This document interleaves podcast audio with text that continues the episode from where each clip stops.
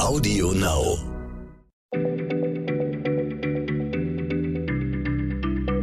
Schneller Schlau, der kurze Wissenspodcast von PM. Herzlich willkommen zu einer neuen Folge. Mein Name ist Martin Scheufens und ähm, bei mir ist heute Jens Schröder, der Chefredakteur von PM und damit auch mein Chef. Hallo Jens. Hallo. Äh, Jens macht nicht nur die Sachen, die man so als Chef macht, so Chefsachen halt, sondern auch als Journalist arbeitet er sich immer noch in Themen ein und insbesondere in das Thema des Klimas und der Klimaforschung. Und deswegen habe ich eine Frage ganz speziell für dich. Ich habe letztens nochmal die Nachricht gehört, dass der Golfstrom sich abschwächt durch den Klimawandel und dass dadurch müsste ja eigentlich in Europa das Wetter abkühlen, denn das heißt ja immer, der Golfstrom ist wichtig fürs Wetter in Europa. Und dann habe ich kurz ähm, gezögert, weil ich mich dann gefragt habe, eigentlich heißt es ja immer beim Klimawandel, es wird alles wärmer und dann hatte ich aber die Überlegung, es muss ja eigentlich kälter werden und dann war ich ein bisschen durcheinander und dann dachte ich, okay, frage ich dich am besten, was ist da los? Gut, das probieren wir mal aufzuklären. Es ist tatsächlich ja oft das Problem mit so der, der Erforschung natürlicher Systeme, wie zum Beispiel dem des Klimas. Die Dinge sind einfach oft sehr, sehr kompliziert und die werden daher, wenn man sie ganz genau betrachtet, auch, auch schnell verwirren, so wie du es gerade auch geschildert hast. Vielleicht fangen wir erstmal kurz damit an, was eigentlich der Golfstrom ist. Ja, ich glaube, das wäre sinnvoll. Also Golfstrom, ich glaube, grob hat wahrscheinlich jeder eine Vorstellung davon, aber wenn du mir jetzt die Pistole auf die Brust setzt und sagst, liefer mir eine Definition des Golfstroms, da bin ich doch sehr am Schwimmen. Also viele sagen ja, es wäre die Heizung Europas. Ähm, das äh, kann man grob so sagen, aber der Golfstrom ist vor allen Dingen eine schnelle Wasserströmung im Atlantik. Und zwar gehört diese Strömung zu den thermohalinen Strömungen. Das heißt, sie wird von Gefällen in Temperatur und Salzgehalt des Wassers angetrieben. Solche Gefälle versuchen sich in der Natur immer auszugleichen. Und äh, so ein Gefälle hält diese Strömung in Gang. Äh, der Golfstrom geht an der Oberfläche des Atlantiks, vom Südatlantik, also bei Afrika, nach Norden, Richtung Grönland, also über tausende Kilometer. Und dabei kühlt sich das Wasser, je mehr der äh, Golfstrom dann nach Norden kommt, ab und äh, wärmt dabei die Luft im Norden an, weil er bringt die Wärme aus dem Süden sozusagen mit. Unterwegs verdunstet aber einiges von dem Wasser und dadurch wird äh, das Meerwasser, was der Golfstrom da transportiert, immer salzhaltiger, je nördlicher es kommt. Das führt wiederum dazu, dass es dichter wird. Und in der Grönlandsee ist es dann so dicht und so salzhaltig durch dieses ganze äh, zwischendurch Verdunsten, äh, dass es in die Tiefe absinkt. Und zwar mehrere tausend Meter tief. Und dieses Absinken führt an der Oberfläche, da fehlt das Wasser dann, was runtersinkt natürlich, und da strömt immer Neues nach. Dieses Absinken führt dadurch zu einem Sog, der dann immer wieder neues Wasser aus dem Süden anzieht nach Norden. Und dieser Prozess, dieses Wärmeförderband, wenn man so will, bleibt dadurch in, in, in Schwung durch dieses Absinken in der Grönlandsee. In Europa wäre es tatsächlich ohne diesen Mechanismus fünf bis zehn Grad äh, kälter. Also der Golfstrom sorgt für fünf bis zehn Grad Celsius mehr Temperatur. Und das kann man auch zum Beispiel sehen im Süden Englands, in Cornwall ist das besonders augenfällig. Da wachsen teilweise Palmen. Eigentlich wäre der Breitengrad nicht geeignet für Palmen, aber der Golfstrom und die Wärme, die er transportiert, die machen es möglich. Okay, ich nehme erstmal mit, wir können dankbar sein, dass es den Golfstrom gibt. Jetzt hieß es ja, oder jetzt heißt es, dass durch den Klimawandel sich der Golfstrom abschwächt. Was hat der Klimawandel mit dem Golfstrom zu tun?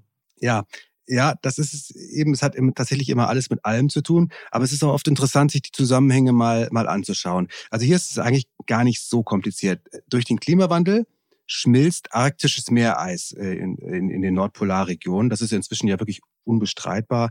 Äh, und auch durch diese Expedition der Polarstern, wo unsere Kollegin Marlene auch äh, monatelang mit war, wurde das wieder eindrucksvoll gezeigt.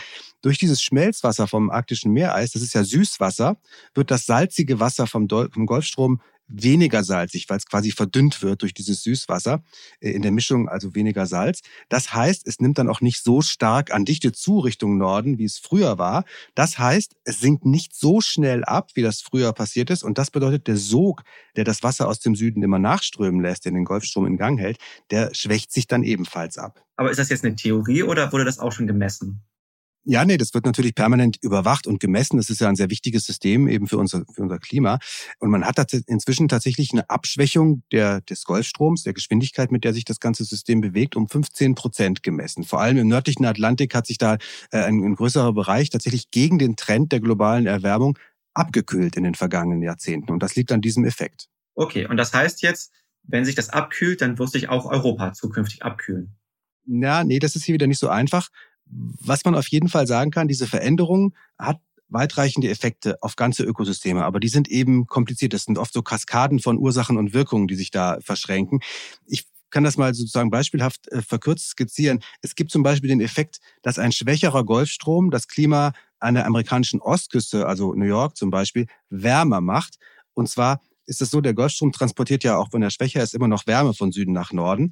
Und durch diese Abschwächung gibt es Effekte, die den weiter nach Westen verlaufen lassen, diesen Golfstrom, also näher an die amerikanische Küste. Und die Wärme, die er also immer noch produziert, die kommt jetzt näher an die amerikanische Ostküste dran. Das ist zum Beispiel ein Effekt. Und davon gibt es ganz viele. Okay, aber das heißt jetzt, Nordamerika wird dann eher wärmer und wir werden kälter. Nee, kann man auch nicht so einfach sagen. Also diese 15 Prozent Abschwächung, von der ich gesprochen habe, die es bisher offenbar gibt, des Golfstroms, äh, die führen zu einer Abkühlung der Luft über dem Wasser im Norden, über dem Grönlandsee und so weiter. Aber für eine Abkühlung an Land in Europa reicht das tatsächlich noch nicht aus, äh, diese Abschwächung. Äh, da kann man diesen Effekt noch nicht richtig nachweisen. Aber die kältere Luft über dem Meer im Nordatlantik wirkt sich einer Studie zufolge schon, schon tatsächlich auf das aus, was wir hier in Europa haben, ähm, nämlich auf größere Systeme der Luftzirkulation. Es scheint also so, als würden äh, durch diese Veränderungen Hitzewellen im Sommer in Europa begünstigt, ganz so wie wir das in den vergangenen beiden Jahren ja vor allen Dingen auch gesehen haben, diese Trockenheitswellen. Äh, der Zusammenhang ist noch nicht 100 Prozent klar, aber es könnte sein, dass diese Tendenz zu mehr Hitzewellen eben auch mit dieser Kette von Ursache und Wirkung zu tun hat. Also das Meereis schmilzt im Norden. Das Wasser im Nordatlantik wird süßer, als es bisher war, weniger salzig. Dadurch sinkt es nicht mehr so schnell ab. Dadurch entsteht weniger Sog, wird weniger warmes Wasser weniger schnell aus dem Südatlantik nachgezogen und die Luft über dem Meer im Norden wird daher weniger warm. Und das führt eben zu Wetterveränderungen, aber eben nicht einfach nur zu einer Abkühlung, äh, wie wir das äh, jetzt so spontan sagen würden, sondern eben auch zu Wetterextremen und zu Hitzewellen. Das hat eben eine weitere komplizierte Ursache und Wirkungketten. So ist das in der Naturwissenschaft oft. Aber es ist oft spannend, äh, da wird immer weiter dran geforscht, es wird immer weiter aufgedröselt. Ich glaube, es war eine relativ komplizierte Folge, aber ich fand es wirklich interessant, weil es mal so ein paar Sachen geordnet hat. Vielleicht ist auch mhm. diese Formulierung des Golfstroms als Heizung gar nicht so praktisch, weil es ist ja nicht so, dass er jetzt immer nur Europa aufheizt. Vielleicht könnte man es eher als Klimaanlage beschreiben, dass mhm. es eher dafür sorgt, dass Wärme innerhalb der Weltregion immer ausgetauscht werden und dass es bei uns immer milde, angenehme Temperaturen gibt, nicht zu warm und nicht zu kalt. Und wenn der irgendwann nicht mehr ist, dann kann es in beide Richtungen extrem werden, in Wärme oder in Kälte dann gerät es einfach durcheinander und das äh, wollen wir nicht, sagen wir so. Dann danke ich dir sehr herzlich dafür. Und wenn ihr, liebe Zuhörerinnen und Zuhörer, Fragen habt oder irgendetwas habt, was ihr nicht versteht und von uns erklärt haben wollt, dann schreibt uns doch einfach bei schlau.pm-magazin.de. Bis zum nächsten Mal, Jens. Dankeschön, tschüss. Schneller Schlau, der kurze Wissenspodcast von PM.